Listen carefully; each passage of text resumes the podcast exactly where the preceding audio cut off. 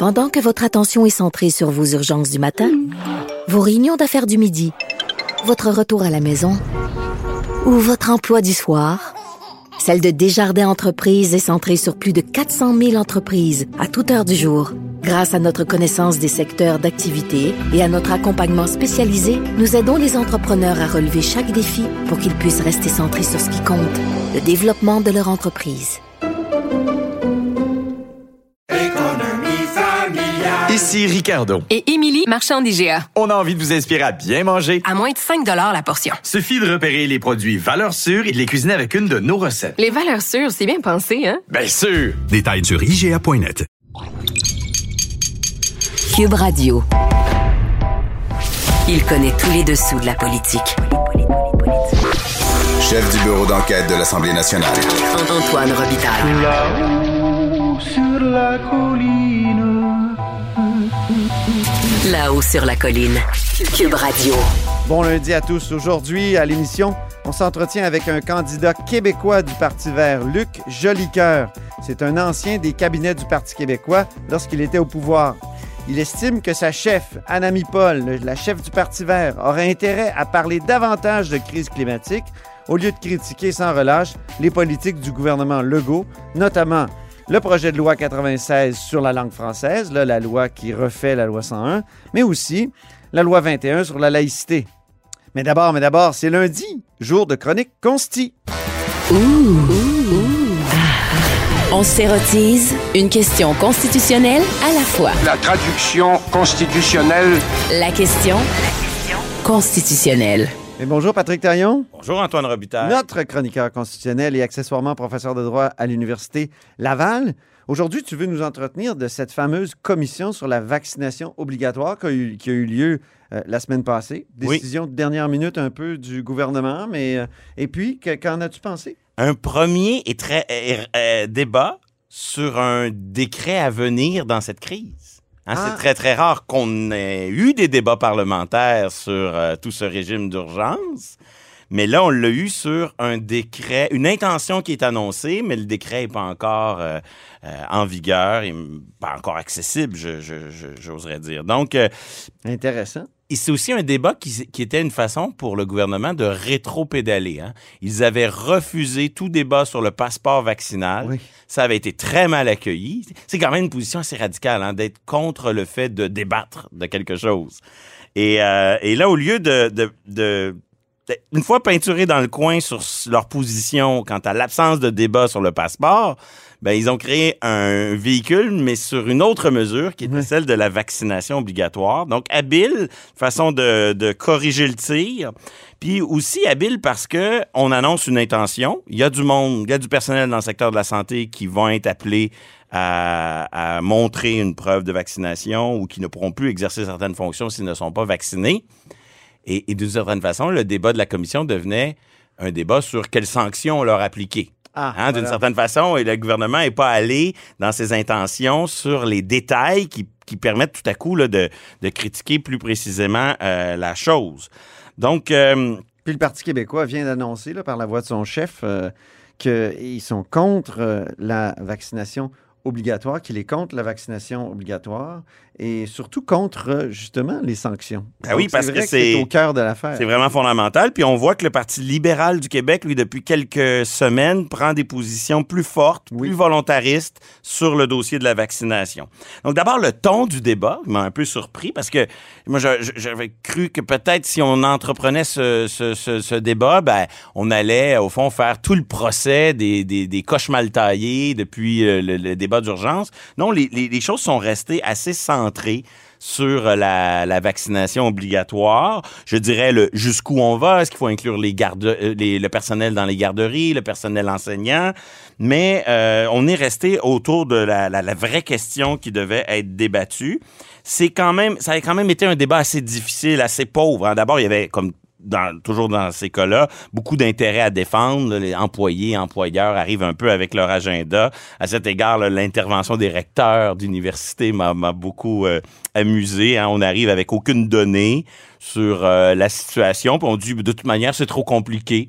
Fait qu'on sait pas à quel point nos étudiants sont vaccinés, on sait pas à quel point notre personnel l'est, mais on sait qu'on n'en veut pas de mesures de ce type parce qu'on veut pas commencer à se, se donner la peine de, de- de gérer ce problème-là. Mais c'est le grand problème de ce débat-là qui a eu lieu la semaine passée. Oui. Le manque de données à tous égards. Et c'est ça. Plein de parlementaires l'ont souligné. Et là, il y a une spirale euh, d'atteinte aux droits et libertés. Parce que pour le faire correctement, il faudrait savoir si c'est utile de le faire. Si dans, dans, un, dans le secteur des, je sais pas moi, des, des, des professeurs d'université, on a 95 des gens qui sont vaccinés. Alors, il n'est pas nécessaire de créer cette, euh, cette obligation-là. Mais pour savoir si 95 des professeurs de- d'université sont vaccinés, il faudrait violer leur, leur vie privée en leur demandant. Donc, on est un peu coincé. C'est un peu le chien qui mord sa queue dans cette affaire. Et, et durant la, la- la- la commission, euh, il y, a- il y a eu une place qui a été réservée à certains juristes. Euh, la Commission des droits de la personne a témoigné. Mon collègue, qui est probablement un des meilleurs dans le domaine, euh, Louis-Philippe Lampron, est intervenu aussi. Et on a eu le Parti québécois qui a un peu reproché au barreau de ne pas être aussi présent qu'il l'était. Il y a le jeune barreau qui a produit un mémoire, mais qui n'a pas été auditionné à ma connaissance. Et, c'est intéressant parce que les, juristes sont arrivés un peu dans la posture du « on ne sait rien ». Un peu, euh, autrement dit, euh, c'est souvent le cas en matière de droits et libertés. Les droits et libertés, c'est pas des absolus, c'est là, c'est un système qui permet au gouvernement de dire, euh, de, de- de- de forcer le gouvernement à se justifier. Et donc, si le gouvernement veut améliorer euh, le taux de vaccination, ce que le système de protection des droits et libertés peut amener, c'est des conseils, des recommandations sur la bonne manière de le faire. Sauf que si on n'a pas les détails, si on n'a pas le décret, si on ne sait pas qui ça vise, pendant combien de temps, avec quelles sanctions, ben, ça devenait difficile pour les, les juristes qui sont intervenus d'avoir une position assez tranchée. Et euh, à terme, euh, on le sait, là, les, les- les grandes variables, c'est beaucoup l'ampleur des sanctions, Ouais. euh, les solutions de rechange, euh, et tout ce qui permet de délimiter circonstanciellement la chose. là. Quel poste, euh, quel secteur, etc. Et euh, à bien des égards, c'est pas la première fois. Dans le débat sur la COVID, on dirait que la jurisprudence sur les droits et libertés est un peu placée dans ses derniers retranchements. Ah oui. Elle a des critères. Et, et- et plusieurs de mes collègues ont foi dans ces critères. Ces critères sont comme là, le- ce qui permet de tracer la ligne en ce qui est raisonnable et ce qui ne l'est pas. Moi, j'ai plutôt tendance à être un peu critique par rapport à ces critères, à dire, au fond, ce sont de très bons indices, mais il faut être conscient que ces indices ont des limites. On l'avait vu dans le débat sur le couvre-feu. Hein, le couvre-feu ne rencontrait pas, à mon humble avis, les critères. Il a néanmoins été jugé valide par les tribunaux jusqu'à présent. Parce que l'un des critères, c'est qu'il faut que la mesure euh, permette vraiment d'atteindre l'objectif. Or, euh, euh, il n'y a pas de lien rationnel entre le fait d'empêcher quelqu'un de marcher seul à minuit le soir. Il attrapera pas, il ne va pas propager la maladie. C'est ça, c'est ça. Mais là, on a, on a euh, dans cette affaire-là un peu euh, joué avec ces critères-là pour arriver à dire ben, l'objectif, c'est pas de limiter la propagation, c'est de limiter les contacts. Les critères, euh, quels sont-ils? Donne-nous-les rapidement, peut-être. pour Grosso modo, moyen. on regarde c'est le test de haut? Exactement. Comme, comme, c'est- le chef du Parti québécois euh, qui en a parlé. Oui, c'est ces critères qui sont dé- développés par la jurisprudence qui se résument à peu près ainsi. Le gouvernement veut faire... Pour quelle raison le gouvernement veut agir? Donc, c'est quoi son objectif? Puis après ça, c'est quoi ses moyens? Puis dans ces moyens, ben, est-ce que le moyen est utile? Est-ce qu'il y a un lien rationnel? Est-ce que ça permet d'atteindre l'objectif? Est-ce qu'il y a des solutions de rechange qui seraient moins pires? Puis euh, une balance des, des avantages puis des inconvénients. C'est à peu près ça, les critères. Prenons l'exemple de la vaccination obligatoire. Est-ce qu'il y en a des solutions de rechange? Ben oui. Conceptuellement, et je le dis, moi je suis pour la vaccination obligatoire. Là. Oui, ce qui m'amuse ici, c'est de voir les critères placés dans leur dernier retranchement. C'est ça. Euh, les solutions de rechange, elles existent. Parce que d'un côté, j'ai un vaccin qui n'est pas fiable à 100% puis de l'autre, comme solution de rechange, j'ai matériel de protection, distanciation et dépistage obligatoire à tous les jours. Donc là, on le voit, là, si on, on- on prend le critère de la jurisprudence puis on le sacralise, ben c'est pas si évident que ça que la mesure... euh, bon, je continue à croire que la mesure est bonne, qu'elle va passer le test des tribunaux. Mais les tribunaux vont être obligés de, de marcher sur leur propre... Ils sont un peu dans leur dernier retranchement. Parenthèse, euh, est-ce que les parlementaires pourraient définir des critères, mettons un test de hoax Mais- parallèle? Et, et- et pourquoi c'est les tribunaux? C'est une sorte, c'est une façon de légiférer, là, Oui. faire ce, ce- ce- ce- et pourquoi c'est pas les parlementaires qui, eux, s'assoient et disent, bon, là, on va définir ce que c'est qu'une intervention euh, ou une limite aux, aux droits et libertés raisonnables? Ben, par exemple, dans, que je te dans- lance non, une non, trop par- grande par- question, dans mais- le projet de loi 96, on modifie l'article 9.1 de la Charte québécoise et là, les, les parlementaires, s'ils l'adoptent, viennent dire que euh, la protection de la langue française, ou ils l'ont déjà fait avec la loi 21 pour la laïcité, ça, ça fait partie des, des motifs là, qui peuvent justifier euh, une, une action de l'État. Donc, oui, il y a- il y, a moyen pour les, les parlementaires de le faire, mais trop souvent, il y a une tendance à dire que ça, le, le raisonnement justificatif, c'est strictement le monopole des tribunaux. Au contraire, c'est important que les législateurs soient conscients et ça a été un des grands apports de l'intervention de la Commission des droits de la personne et de Louis-Philippe Lampron vendredi Ah oui? dernier, que de les sensibiliser à ces critères-là, puis de les apprendre un peu, de, de vulgariser la chose et de les, Les, apprendre à- sensibilités, euh, les sensibiliser à ces critères-là, tu veux dire les, cri- que les critères existent et que dans leur euh, raisonnement, dans leur manière de légiférer, ils doivent, ils- ça fait partie des, des- des choses avec lesquelles ils doivent euh, composer, si je peux dire. composés, mais peut-être qu'eux aussi peuvent définir des critères. Ils peuvent assurément, en tout cas, peser Des sur, euh, contre-critères. des contre-critères. J'ai l'impression qu'en matière, en ce qui concerne la charte canadienne, si les, les critères étaient trop en contradiction avec Ouais. la charte canadienne, on dirait automatiquement que ce n'est qu'une simple loi et que la charte est au-dessus, donc ça ne marcherait pas. Mais il y a moyen de bâtir une argumentation. La loi est aussi une argumentation. Donc, il y a moyen d'aller un peu dans, dans cette direction. Sinon, personnellement, là, pour la conclure parenthèse. sur la, Oui. la, la- la commission, euh, ça fut un débat euh, constructif, mais je pense qu'il y a beaucoup de questions qui restent en suspens, qui n'étaient pas à l'ordre du jour et qui vont devenir assez importantes dans les prochaines semaines.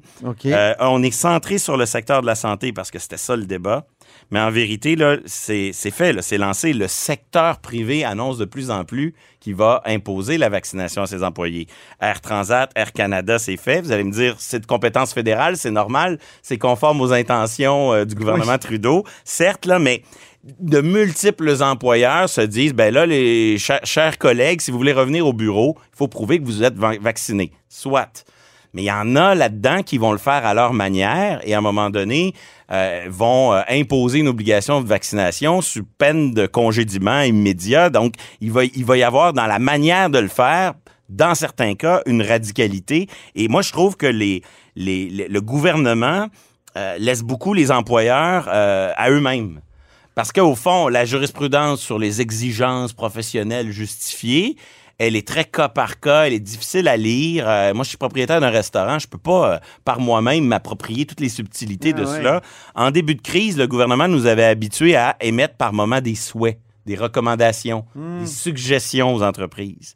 Là, euh, sur ces questions de passeport de vaccination, il dit bon, vous êtes obligé d'utiliser le passeport dans telles circonstances, mais les autres, on vous donne aucune indication, on vous laisse faire. On- et, et là, je pense que euh, ça va commencer à poser problème, surtout que technologiquement, l'outil passeport, il est disponible pour tout le monde. Oui. Le, le gouvernement a Et Même créé le premier ministre a dit que n'importe quelle entreprise privée pouvait l'utiliser. le gouvernement a créé l'outil, le rendu accessible, qui peut permettre ensuite à des employeurs de pratiquer des contrôles que le gouvernement n'aura jamais imposés. Mhm. Ces contrôles-là, à mon avis, peuvent être euh, pertinents, raisonnables, souhaitables, mais ils peuvent aussi prendre, épouser des formes un peu abusives, un peu cow-boy. Ah oui. Et, et là-dessus, il me semble que le gouvernement devrait fournir un minimum de recommandations, de suggestions.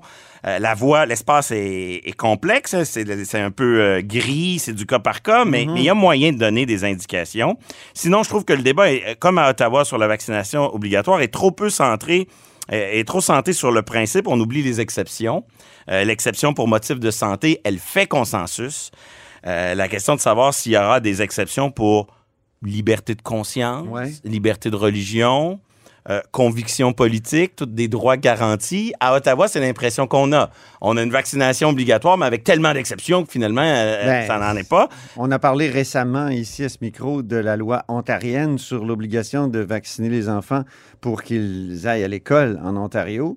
Puis il y a énormément d'exceptions, dont euh, des, des objections de conscience. Donc, à terme, euh, cette question-là est restée un peu en suspens. Personne ne l'a attaqué frontalement. Est-ce qu'une infirmière qui invoque un autre droit de la charte, qui serait la liberté de religion ou la liberté de conscience, j'ai une objection de conscience, est-ce que je peux me faire vacciner? C'est comme la question que tout le monde et vite. Et enfin, sur la question des sanctions, là, il me semble que de plus en plus, là, le congédiement, c'est vraiment une solution de dernier recours. Là, on parle de congé sans solde, c'est quasiment la même chose. Il me semble qu'il y a une, une sanction qui est beaucoup plus raisonnable et qui devrait être préconisée. C'est euh, la sanction, c'est le dépistage fréquent aux frais de l'employé. Ah. Un employé qui ne veut pas être vacciné, mais à qui on dit ben parfait, tu rentres avec un test à tous les jours et à tous les jours ça te coûte 20 dollars. C'est une sanction qui est réelle, mais pas non plus totalement déraisonnable. Et ça, je pense que ça peut être une voie que l'on emprunte dans les prochains mois. Il nous reste quelques minutes, euh, Patrick, pour discuter de la réaction des partis fédéraux aux demandes du gouvernement Legault.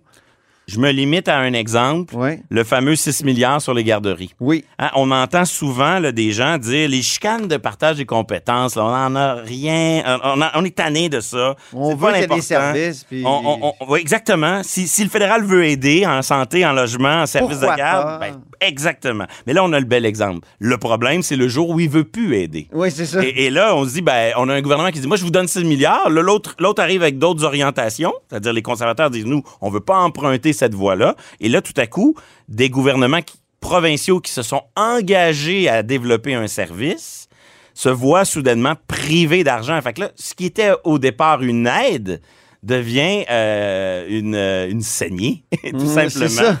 Et, et je pense Le que 6 ça- milliards, rappelons-le, c'est une entente euh, que le 5 août, François Legault et Justin Trudeau ont signé pour que le fédéral verse euh, 6 milliards pour en compensation pour le fait qu'il va créer un système de garderie dans le reste du Canada. Mais évidemment, au Québec, il y en a déjà un. Donc, Donc, euh, sous prétexte d'aider, on devrait toujours euh, saluer la chose. Or non, parce que euh, là où il y a de la, on cultive, là où on cultive de la dépendance financière, il n'y a plus d'autonomie. Voilà. Et c'est vraiment en ça que ce genre de, de, de, de bonnes intentions finissent par miner profondément le fonctionnement du fédéralisme. l'enfer est pavé de bonnes intentions, même au Dominion. Merci beaucoup, cher Patrick. Merci Antoine. Je rappelle que Patrick Taillon est notre chroniqueur constitutionnel et accessoirement professeur de droit à l'Université Laval. Pendant que votre attention est centrée sur vos urgences du matin, vos réunions d'affaires du midi, votre retour à la maison ou votre emploi du soir, celle de Desjardins Entreprises est centrée sur plus de 400 000 entreprises à toute heure du jour. Grâce à notre connaissance des secteurs d'activité et à notre accompagnement spécialisé, nous aidons les entrepreneurs à relever chaque défi pour qu'ils puissent rester centrés sur ce qui compte, le développement de leur entreprise. Ici Ricardo. Et Émilie, marchand d'IGA. On a envie de vous inspirer à bien manger. À moins de 5 la portion. Suffit de repérer les produits valeurs sûres et de les cuisiner avec une de nos recettes. Les valeurs sûres, c'est bien pensé, hein? Bien sûr! Détails sur IGA.net. Vous vous demandez si les plantes ressentent de la douleur? Ou encore, comment est-ce que les daltoniens voient le monde?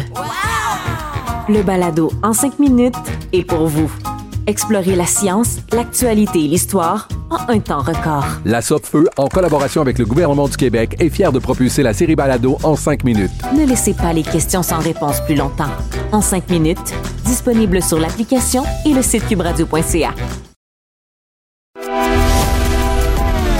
Grand philosophe, poète dans l'âme, la politique pour lui est comme un grand roman d'amour.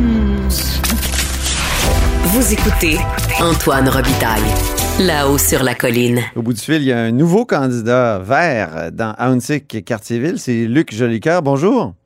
Bonjour, comment allez-vous? Ça va, ça va. Euh, donc, ça y est, là, vous- vous êtes confirmé comme candidat. Ça a pris du temps, plus de temps qu'en 2019. Vous étiez candidat à Québec à l'époque. Dans Québec, à Québec, euh, oui, donc tout, tout, tout, euh, tout à fait. Mm. C'était un peu plus long euh, avec des élections comme ça euh, déclenchées euh, de la façon dont c'était déclenché par M. Trudeau. en fait, en pleine pandémie, c'est plus difficile, évidemment. Monsieur Jolicoeur, vous avez milité pour le Parti québécois dans le passé, travaillé dans des cabinets du PQ quand il était au pouvoir. Est-ce que le Parti vert est plus chicanier encore que le Parti québécois? Ben, disons que c'est dur à battre, là. Et, euh, mais euh, je ne répondrai pas à, à- à votre question parce que c'est des contextes différents, différentes époques, mais euh, c'est sûr qu'à un moment donné, euh, il faut euh, il faut se rallier dans un parti politique d'un côté, puis d'un autre côté, comme chef, il faut euh, il faut écouter ses militants. Donc, c'est un travail qui se fait des deux des deux côtés. Là. On a quand même rarement vu ça, même au Parti québécois, des militants qui qui mettent en demeure leur chef, menacent de poursuite, tout ça, poursuite, si je ne m'abuse. En tout cas, il y a peut-être le, il y a peut-être le René Random de, de 1984, là, mais c'est ça, c'est rare, non? Ben euh, oui, euh, c'est pas des choses euh, agréables de part et d'autre. Et Mme Paul a dit qu'elle avait vécu ça difficilement et je le je le conçois euh, très bien. que ça a pu être difficile pour elle, cette contestation, mais comme c'est pas vraiment de ça que je veux parler aujourd'hui, mais je vais vous en entretenir rapidement, puis après ça, on pourra passer à d'autres choses. C'est que euh, ben, Mme Paul a été élue, puis le Conseil fédéral y était élu aussi. donc, c'est deux instances élues. Puis euh, ils avaient des points de vue différents sur différentes choses. Alors ah, maintenant, on est en campagne électorale et euh, le travail qu'on doit faire tous ensemble, euh, c'est euh, de faire campagne pour donner l'occasion aux citoyens de voter pour le Parti vert parce qu'ils peuvent ils peuvent exprimer leur, leur inquiétude face à l'avenir et venir dire euh, aux autres partis politiques euh, il y a des choses importantes qui se passent dans le moment, il faut euh, faut s'en occuper. Il faut pas juste faire des, des, des promesses à la Trudeau, là. ça prend de l'action. Mhm. Oui, je comprends, mais en même temps, il y a toutes sortes de sujets dans une société. Je pense par exemple à la présence du Québec au Canada. Et là, on dirait que votre chef, Anami Paul, cherche à faire campagne contre certains éléments de la politique euh, québécoise actuelle pour marquer des points au Canada anglais? Ben, c'est. moi, moi, je pense que euh, ce que ce que je voudrais, euh, je vous dis franchement, ce que je voudrais qu'elle parle, c'est de la crise climatique. c'est ça qu'on entend de notre chef là, et, et, et, elle en parle. Et je voudrais qu'elle en parle encore, encore, encore plus. on est on est le seul euh, le seul parti qui a des, des, positions claires face à cet enjeu cet enjeu-là. Et cet enjeu-là est important pour euh, l'électorat. Les sondages euh, mhm. le, démontrent. Donc nous ça c'est c'est plus plus de subventions plus de facturation plus plus mhm. pas plus mais plus dans le sens il y en aura plus. Donc de fracturation de, de subventions d'oléoducs donc euh, donc, de haut de la production. Non, il faut euh, il faut aller vers une, une baisse de la production et, et, et les sables bitumineux de, mm. de l'Ouest sont particulièrement euh, polluants. Donc, euh, faut que le Canada se sorte du pétrole le plus vite possible. Ça, sûrement qu'elle le dit. D'ailleurs, à peu près tous les partis le disent aujourd'hui, à part les conservateurs. Là. Mais ben, les libéraux, c'est pas clair non plus. Ils ont acheté un pipeline. Ils parlent encore d'augmenter la, la, la, production. Et les néo-démocrates, ils disent, ben, le pipeline, c'est pas nous qui avons pris la décision, mais maintenant, il est, il est là. Hmm. Et là, on, les libéraux disent, oui, il faut se préoccuper de l'eau potable, c'est bien, bien important, etc., hein, etc. Mais on a des pipelines qui passent dans les grands lacs, puis qui peuvent qui pourrait mm. éclater n'importe quand. Il n'y a personne euh, qui remet tout ça en question. Donc, euh, notre, santé est à risque et, euh, et, l'avenir de nos enfants aussi. Donc, c'est de ça dont on voudrait que les partis politiques parlent. Je comprends, mais là, ce qu'on on entend parler de votre chef qui dit qu'elle souhaite que la Chambre des communes examine en comité les dispositifs du projet de loi 96 du gouvernement Legault sur la langue française. Elle trouve qu'il y a ben, des problèmes constitutionnels. la, chambre, des communes doit faire son, son travail. Euh, dans, dans, dans ce projet de loi-là, ben oui, peut-être que ça aurait dû être examiné un peu plus euh, longtemps, mais là, à un moment donné, quand, quand, euh, quand c'est rendu sur, sur le, le, plancher, puis il faut voter, ben là, il faut voter pour ou, voter contre. Oui, mais c'est, il n'est pas adopté. Paul lui, a, a voté contre. Madame May n'était pas là. Euh, donc, on peut pas dire que le, le, Parti vert euh, était contre. Et je vais vous dire bien franchement, sur, sur cet enjeu-là, je, ne comprends rien de ce que la chef euh, dit, mais j'aimerais mieux l'entendre parler de climat à un discours beaucoup plus clair. Puis cet enjeu-là est important pour les Canadiens, donc c'est de ça dont on devrait parler. Dans Hunsick Caritéville, vous allez vous opposer à Mélanie Joly du Parti libéral euh, du Canada, qui a quand même déposé un livre blanc pour réformer euh, la loi sur les langues officielles du Canada. Oui. Vous euh, je veux dire, dans le débat, va vous manger tout rond, là? Parce que vous, vous pouvez pas dire que votre parti défend la langue française avec les déclarations de votre chef? Ben, écoutez, historiquement, le Parti vert euh, avait, avait des positions euh, très, très proches euh, des préoccupations des francophones Nord-Québec et, et, a même avancé ces sujets-là sur la table à, certaines occasions. Et moi, dans mon cas, c'est sûr que je suis euh, élu. euh, Ça, ça va être euh, euh, le dossier, euh, à part l'environnement, le plus le plus important euh, pour moi. Mais, le ah, sort du français au Canada, à l'extérieur du Québec et, et, et aussi euh, au Québec. La langue, la langue française est, est, est menacée euh, au Québec et, et au Canada et on n'en fait pas assez pour euh, protéger euh, le français. On n'a pas l'impression que votre chef pense comme ça. On a l'impression que la politique de votre parti, c'est on protège toutes les minorités, mais la minorité euh, que, que- forment les francophones en Amérique, c'est pas une minorité qui, qui vaut la peine d'être d'être protégée.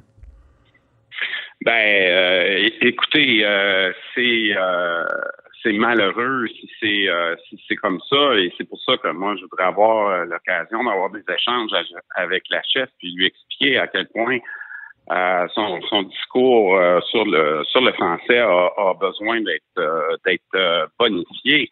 Euh, je suis sûr que euh, on, on a des opinions euh, compatibles, mais c'est c'est c'est euh, ces opinions euh, passent mal euh, dans les médias. Je, suis obligé d'en convain- d'en- d'en- d'en convenir euh, oui. avec vous. là. Je peux pas vous contredire euh, là-dessus. La perception euh, sur cet enjeu-là n'est euh, n'est pas bon, mais euh, il reste que euh, elle a au moins une, une chose, c'est que c'est quelqu'un qui s'exprime franchement et qui dit ce qu'il pense. Et ça, on, peut pas voir ça de la part de d'autres euh, politiciens. Puis on voit les, le patinage de fantaisie euh, du bloc québécois sur le, le troisième lien. Euh, c'est ça, c'est c'est épouvantable là, de, de, de, de voir ça. Je peux, je peux pas croire euh, ce que j'entends euh, sur, sur ce dossier-là.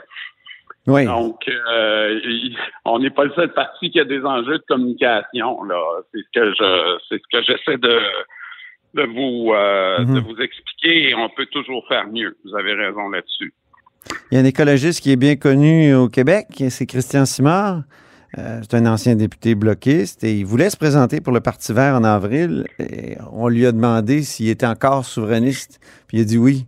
Puis euh, ça, c'est, ce qui a mené à son exclusion. Donc il sera, il sera pas candidat. Puis euh, je lui ai parlé tout à l'heure. Il dit qu'il est très. Ouais. il a même pas dit ça. Moi, j'ai eu des discussions avec lui. Et moi et lui, on est, on est sur la, la même longueur d'onde. Euh, euh, ce qu'il ce qui, ce qui, ce qu'il dit, euh, M. Simard, c'est que euh, sa priorité, c'est l'urgence climatique et, et, et que la, la question du référendum, c'est pas dans l'actualité pour pour le moment. Et ça aurait fait un, un excellent candidat et un Ben oui. excellent euh, député. C'est- vraiment. euh, Mais le, le fait est, le fait est, M. Jolicoeur, il ne sera pas candidat parce qu'il a dit qu'il était encore souverainiste euh, au, à l'entourage d'Anami Paul. Ben, moi, je peux pas vous dire que c'est pour cette raison-là. Moi, je pense qu'il il, il- il se sentait euh, pas suffisamment euh, écouté. Et ça, c'est vraiment Vous, euh, euh, malheureux. Êtes-vous encore souverainiste, M. Jolicoeur? Moi, ma priorité, là, c'est l'urgence climatique. Et, et le dossier de la souveraineté, il est pas sur la table. Mais c'est l'entourage d'Anami Paul qui a posé la question. Qui pose cette question-là. Ben, moi, la réponse que je leur ai donnée, c'est celle que je viens de, de vous faire et euh, ça n'a pas, ça pas posé de, de problème. Euh, donc, euh, malheureusement, M. Simard, je pense c'est que il y, a, y a eu euh, des appels qui n'ont pas été retournés au moment qui aurait dû être euh, retournés. C'est un candidat de de prestige. euh, et c'est un homme ça, extraordinaire. ça sera pas un candidat, là. Je, je vous corrige, ça sera pas un candidat. Malheureusement, Ouais. malheureusement. Ça aurait été. De vous le dire. Mais euh, c'est des choses qui arrivent dans les partis politiques. C'est des, c'est des, euh, c'est des malentendus. Mais moi, j'aurais voulu, je vous le répète, qu'il euh, qu'il soit candidat. Sur la laïcité, en terminant, elle a beaucoup insisté là-dessus aussi, la chef du Parti vert, que la, la position du Québec était inacceptable. Elle a dit le hijab n'a jamais été un symbole de soumission. Euh, Qu'est-ce que vous pensez de ça? Vous, euh, êtes-vous plus euh, loi 21 ou euh, la, la position de, de la chef, de votre chef? Ben, moi, je trouve que c'est une très bonne question que vous, vous, vous me posez là. Euh, moi, je pense que c'est un, un débat qui appartient au Québec. Et moi, ce que, ce que je veux parler, je veux, je veux parler de l'urgence euh, climatique. Donc, je pense que les, les Québécois ont, ont fait le, le débat sur cette euh, sur cette question-là. Euh, il y a différents euh, points euh, points de vue. Euh, Il y en a qui trouvent qu'on est pas euh, allé assez loin. Il y en a qui trouvent qu'on est allé un, un- un petit peu trop loin. Mais le fait est que euh, c'est euh, c'est aux Québécois de- d'en débattre. Et, et, euh, et ça, je pense, même Mme Paul... vous me faites une réponse comme le. dit- Vous me faites une réponse qui fait penser au bloc avec le troisième lien, là. Je pense pas. Je pense pas parce que le, le, le bloc arrête pas de changer d'idée sur ce dossier-là. Puis moi, ce que je vous dis là, là je disais la même chose à la dernière élection. Donc, j'ai jamais changé d'idée. J'ai toujours tenu le même euh, le même discours. C'est bien, ben merci beaucoup, M. Jolicoeur. La prochaine fois, on va parler juste de changement climatique. Merci encore. Au plaisir. C'est ce qui met fin à la hausse sur la colline en ce lundi. Merci beaucoup d'avoir été des nôtres. N'hésitez surtout pas à diffuser vos segments préférés de notre émission sur vos réseaux. Et je vous dis à demain. Cube Radio.